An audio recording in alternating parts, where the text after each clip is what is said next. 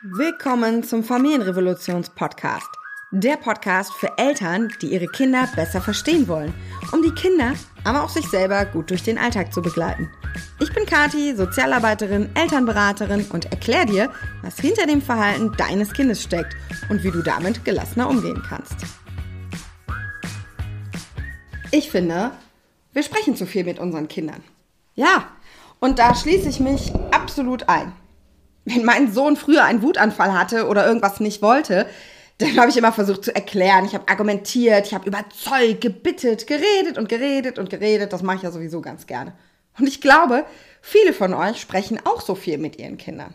Diese Woche erst habe ich eine Mama begleitet, deren Sohn gerade Schwierigkeiten in der Kita-Eingewöhnung hat. Und der hat morgens halt immer gesagt, dass er da nicht hin möchte und hatte ganz starke Gefühlsausbrüche, mit denen sie irgendwie klarkommen muss. Und einer meiner Ratschläge war, dass sie weniger überzeugen soll, weniger sprechen soll, kürzere Sätze, klarere Aussagen. Und das hat funktioniert. Deshalb wollte er jetzt natürlich nicht lieber in die Kita, aber die Gefühlsstürme waren schneller reguliert. Woran liegt denn das?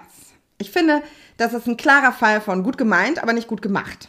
Wir alle gehen ja an unsere Kinder ran und, und ihre Begleitung mit der Haltung, dass sie Menschen sind, dass sie Respekt verdienen, dass sie genau wie Erwachsenen auch behandelt werden sollen. Wir sprechen von der sogenannten Erziehung auf Augenhöhe. Und ich finde, das ist ja auch gut und richtig so. Das ist der Kern von allem, was ich jeden Tag tue. Aber auf Augenhöhe bedeutet nicht, dass wir sie genauso behandeln sollten wie Erwachsene. Ja, sie verdienen den gleichen Respekt. Sie verdienen die gleiche Wertschätzung, aber nicht die gleiche Behandlung. Denn sie sind nicht gleich. Sie sind keine kleinen Erwachsenen. Ihr Gehirn ist noch nicht so weit entwickelt. Es fehlt ihnen an Erfahrung, an Einschätzung, an Selbstregulation, an neuronalen Verbindungen.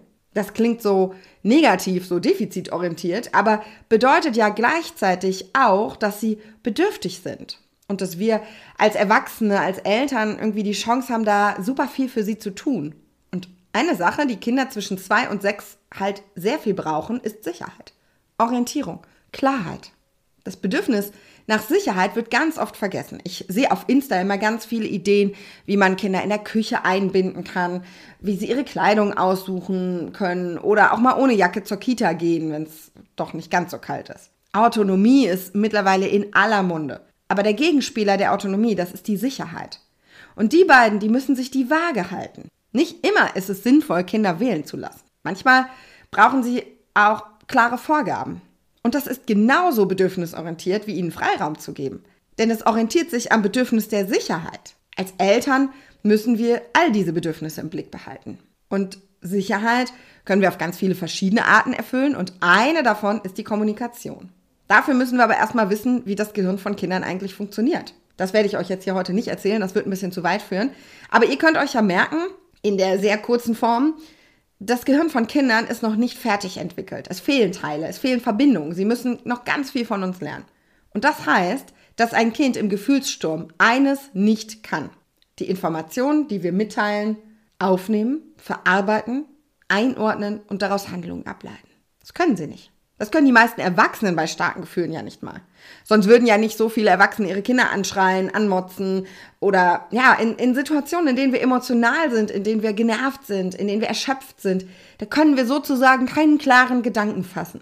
Und das können unsere Kinder eben auch nicht. Obwohl wir das dauernd von ihnen erwarten. Wir glauben ja oft, dass wir nur gut genug argumentieren müssen und dann würden sie uns schon verstehen. Wir wiederholen immer die gleichen Sätze. Schau mal, Schatz, wir wollen noch auf den tollen Spielplatz. Wenn du die Jacke jetzt anziehst, dann sind wir schneller da. In der Kita, da wartet doch der Emil auf dich, da wirst du ganz viel Spaß haben. Oder auch Klassiker, das habe ich dir schon tausendmal erklärt. Egal welches Thema es ist. In dem Moment könnt ihr euch auf den Kopf stellen. Ihr könnt Chinesisch reden, ihr könnt singen oder tanzen. Der Inhalt wird nicht ankommen im Gehirn eures Kindes. Die Worte, die bleiben quasi stecken im Dschungeldickicht der Nervenbahn eines zwei, drei oder vierjährigen. Hier steht er also und redet und redet und redet und es passiert nichts. Was können wir denn dann tun? Was Kinder brauchen, ist Klarheit und Orientierung. Beispielsweise beim morgendlichen Fertigmachen. Da braucht es jetzt keine Erzählung, was noch alles zu tun ist und dass dann die Zeit davon rennt und Mamas Chef dann sauer ist. Es braucht die klare Ansage, jetzt alle in den Flur auf die Treppe. Und dann im nächsten Step, Schuhe anziehen bitte. Also, kleine Schritte, kurze Anweisungen. Ja, Anweisung, das hilft Kindern. Und das genauso im Wutanfall. Wenig sprechen, prägnante Aussagen, Verständnis, Empathie. Wir sprechen jetzt hier natürlich von neurotypischen Kindern. Wenn wir jetzt von neurodivergenten Kindern sprechen, dann kann das nochmal ein bisschen anders aussehen, weil da klare Anforderungen manchmal nicht funktionieren. Zum Beispiel bei Kindern im PDA-Profil müssen wir manchmal andere Wege gehen und Dinge verstecken. Hm, deswegen sage ich den Satz jetzt hier nochmal dazu. Es geht aber im Endeffekt immer um Verständnis und um Empathie und das reicht. Weniger ist mehr. Dasein zählt, körperliche Präsenz zählt. Koregulation ist das, was eure Kinder brauchen. In einem Wutanfall blicken sie zwischendurch immer mal wieder zu Mama und Papa. Und dann, dann müssen sie an euren Körpersignalen, an eurem Atem, eurer Gestik und Mimik spüren, sie ist für mich da. Es macht ihm keine Angst. Es ist alles okay, kein Grund zur Panik. Dafür braucht es im Prinzip kein einziges Wort. Wenn ihr da sitzt, wie der Fels in der Brandung, tief atmet, reguliert seid, dann reguliert ihr damit auch ein Stück euer Kind. Ich spreche ja wirklich viel, schnell und gerne. Aber wenn mein Sohn heute einen Wutanfall hat, dann bin ich sehr, sehr ruhig. Dann spreche ich fast gar nicht. Koregulation funktioniert nicht über Sprache, sondern viel besser über Atmung, Puls, Hormone. Und da haben wir jetzt eigentlich den Kern der Sache erkannt. Eine Kommunikation, die darauf aufbaut, alles zu erklären, viele Optionen offen zu lassen, die hält sich fest am Bedürfnis Autonomie, Freiraum. Und das ist eben ein Trugschluss. Ich habe ja jetzt viel über das Bedürfnis Sicherheit gesprochen. Aber es gibt ja noch viele mehr. Leichtigkeit und Spaß zum Beispiel. Und das kann ich ebenso über Kommunikation herstellen.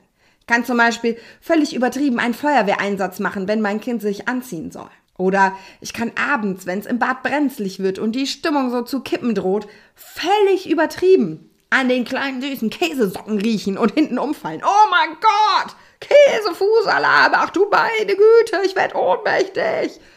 Zack. Situation entschärft, alle lachen, Cortisol wird abgebaut, Oxytocin ausgeschüttet, bam. Warum übertrieben? Ihr könnt euch immer vorstellen, dass das, wenn ihr mit Kindern versucht, durch diese ganzen Dschungel-Gehirnwindungen durchzukommen, ist das ein bisschen wie wenn ihr ein Schauspieler im Theater seid. Die haben auch ein sehr extremes Make-up drauf. Die benutzen sehr extreme Mimik und Gestik, weil zum Teil die Zuschauer ja sehr weit hinten sitzen und das muss da immer noch ankommen. Sowohl die Optik, also ne, der Lippenstift zum Beispiel, als aber auch eben die Mimik und Gestik und Aussprache. Deswegen sprechen sie sehr übertrieben, sehr laut und so macht ihr das mit Kindern auch in solchen Situationen, wo ihr was Bestimmtes transportieren wollt. Also ich sag nicht, oh Mensch, Käsefüße, sondern ich sag, ach du meine Güte, hier stinkt das aber ganz dolle. Ja, also sehr theatralisch, sehr übertrieben, sehr lustig. Dann können sich eure Kinder dem gar nicht mehr entziehen. Ich kann aber über Kommunikation auch Bindungen herstellen. Hey Schatz, schau mal, ich habe dir extra diesen runden Keks auf den Teller gelegt, weil ich weiß, dass du den so gerne hast. Ja? Da wird schon deutlich, um unseren Familienalltag anders zu gestalten, braucht es immer mehrere Komponenten. Wir müssen immer mehrere Bedürfnisse im Blick haben. By the way, natürlich nicht nur die der Kinder, sondern auch unsere eigenen. Und wir müssen wissen, wie wir sie erfüllen einfach blind drauf losreden, irgendwie mal machen und Prinzip Hoffnung funktioniert halt meistens nur so semi-gut. Also, um genau zu sein, Prinzip Hoffnung heißt, du stehst dann da, fragst dich, warum dein Kind sich nicht anziehen will, ständig Süßigkeiten will, das Tablet nicht ausmachen, nicht in die Kita will. Aber eigentlich gibt es zu all diesen Dingen immer den gleichen Schlüssel. Bedürfnisse erfüllen. Und das geht unter anderem über Kommunikation. Natürlich gibt es noch viel, viel mehr als nur das Reden. Gerade zum Beispiel beim Thema Regulation ist die Liste ja an Möglichkeiten unendlich lang, um ein Kind zur Ruhe, zum Schlafen oder zur Entspannung zu bringen. Aber Kommunikation ist eben ein großer Schlüssel und einer, den wir ohne viel Mühe verändern können. Deshalb möchte ich dir heute zum Abschluss nochmal mitgeben, dass du mal darauf achtest, nicht nur Autonomie zu ermöglichen, sondern ganz gezielt hinschaust, ob dein Kind vielleicht gerade eher Sicherheit und Klarheit braucht oder Leichtigkeit. Und dann deine Sprache, deine Wortwahl, deine komplette Kommunikation darauf anzupassen. Das ist gar nicht so schwer, wie es manchmal klingt. Das braucht eigentlich nur etwas ja, Achtsamkeit im Alltag. Probier es einfach mal aus und ich freue mich von dir zu hören. Schreib mir gerne mal per E-Mail, wie das für dich funktioniert hat und ob dir das geholfen hat.